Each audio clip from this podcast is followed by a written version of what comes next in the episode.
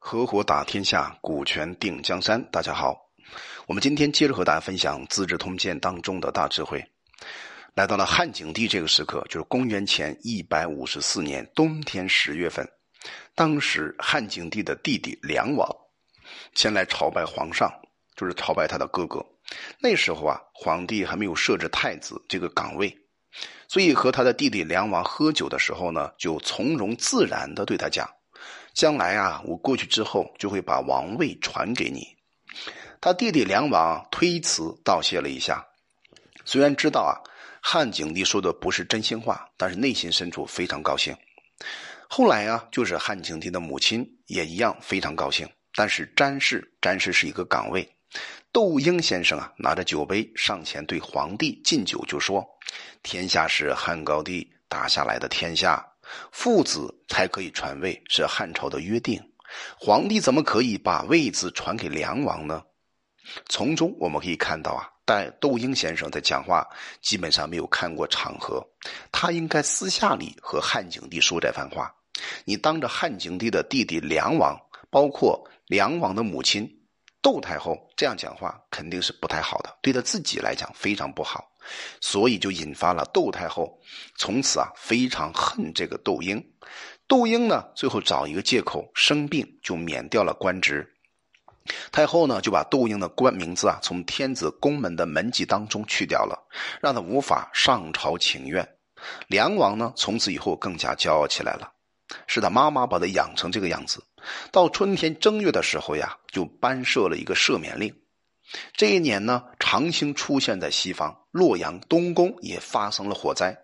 最早的时候呢，在汉文帝的时候，吴国的太子入宫去觐见皇帝，得以侍候皇帝的太子一起喝酒，一起下棋。但是吴国的太子啊，为了棋路和棋盘的问题呢，和皇太子啊发生了重大的争执。态度非常不恭敬，最后呢，皇太子就拿起了棋盘，直接砸向了吴太子，最后啊，把吴太子给杀掉了。尸体呢，送回了吴国去埋葬。到了吴国呢，这个吴王特别生气，就说呀：“天下是同一家的，死在长安就葬在长安，何必送到吴国去埋葬呢？”从中我们知道啊，吴王他本身是很生气的，毕竟是自己的亲生儿子。又把尸体啊送回到长安去埋葬，折腾来折腾去啊，这个尸体都已经腐烂了。所以啊，吴王由此就稍稍背叛了藩臣的礼节，借口生病，经常不参加早朝。京师啊，知道他因为儿子被杀的缘故啊，在生气，所以拘押查问吴国的使者，知道啊是否吴王是真的在生病。吴王心里呢非常恐惧，于是啊开始策划反叛的计划。后来呢，他派人这个代行秋季的朝聘，皇帝呢又责问吴王，使者就回答说，吴王实在并没有生病，只是因为汉朝拘押好几个吴国的使者，才让啊吴王非常害怕，因此啊借口生病不朝。那眼光清楚到可以观察到西涧里的鱼是不太吉祥的，希望您能够抛弃前嫌，给他一个重新做人的机会。于是最后汉文帝啊就赦免了吴国的使者。让他回到家里边去，又赐给吴王这个手杖一把，一直死老死都不必要上朝了。所以我们可以看出来，当时汉文帝对吴王是非常够意思的。吴王得到解除他的罪过以后呢，但是谋反的计划也就解除了。但是啊，吴王封国的所在地方，因为拥有铜啊、盐呐这种生产的地方，百姓不必缴纳赋税，百姓自行去做务边的耕足的，给予相当的佣金。每一年呢，按时去慰问有才能的人，对乡里啊，有时有一些刺赏。其他郡国官吏呢，要来吴国捕捉犯人，吴国公然去藏匿犯人，不交出这些犯人，像这样做啊，有四十多年时间了。可见呢，当时的吴王在整个南方这一块他是称霸一方的，是一个小国家。所以呢，在汉景帝身边有一个红人叫晁错，好几次啊上书就谈到了吴王的过错，想削掉。吴王的王位，但是汉文帝非常的宽容，不忍惩罚他，因此啊，这个吴王就更加的骄横。到了汉景帝继位之后啊，晁错继续游说汉景帝，就说：以前汉高帝刚平定天下，兄弟特别少，儿子非常智弱，所以大封同姓为侯王，封给齐国呢七十几个城池，楚国四十几个城池，吴王呢五十几个城池，封了三个庶母所生的儿子，就分掉了天下一半的土地。现在吴王先前就有太子被杀的嫌隙呢，骗说自己生病而不朝见皇帝，按照古法来讲是当杀的。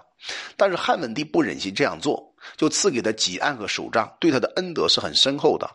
这个吴王呢，应该去自我反省、自新啊、自我更新才对，但是他反而更加骄傲了，利用铜山铸铁，用海水铸盐，引诱天下的逃犯呢，想要反叛。现在削夺他的王位就会反叛，不削夺他的王位呢，也会反叛。现在削掉他呢，反很快就反叛了，灾祸比较小；不削呢，就比较。这个反观比较慢，危害会很大的，所以当时炒作的分析还是有道理的。于是啊，汉景帝就命令公卿、列侯、宗室一起共同讨论这件事情。没有人敢责难啊晁错的建议，因为当时窦婴反对，窦婴反对呢，而且力去争取这个建议。从此啊，窦婴和晁错就有了很大的深的这种嫌隙的关系。后来楚王戊刘戊啊来朝觐的时候，晁错就说。戊以前为薄太后服丧的时候，在丧庐之处和人去淫乱，请皇帝直接杀了这个人吧。汉景帝啊，就下令赦免了他，消除楚国的东海郡。到了前年呢，就是赵王有罪，削夺了他的常山郡。胶西王刘昂啊，因为出卖爵位的事啊，被欺诈，所以削夺他六个县城。所以朝廷大臣啊，正在讨论削。削夺吴国的土地啊，吴王非常担心自己的土地既然被削掉，就不会停止，因此啊，计划发起谋反。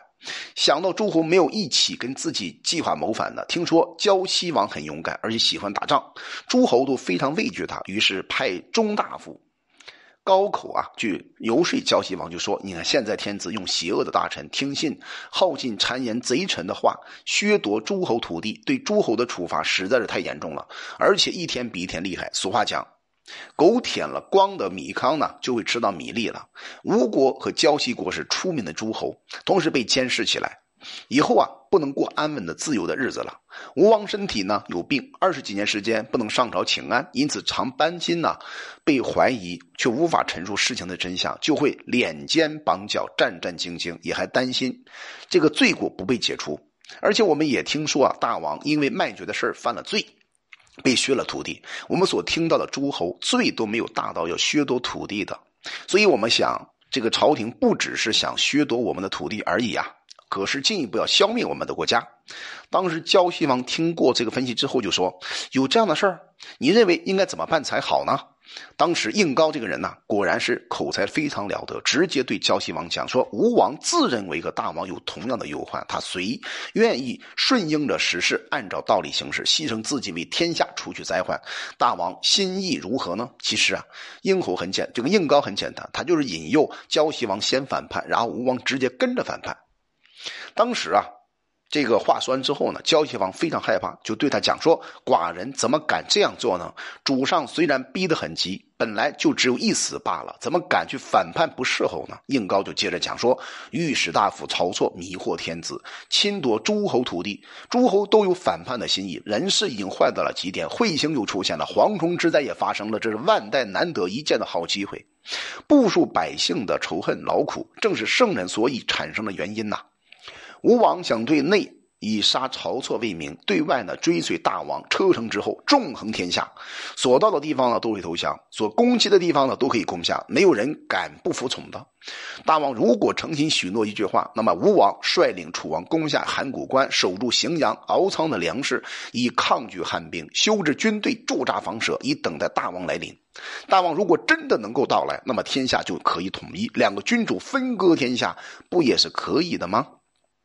可见应高这番话是想把这个整个大汉江山，就刘邦打这个江山呢，直接给他分掉。其实我们要知道啊，不管是胶西王还是你吴王，都是你刘家刘氏的天下。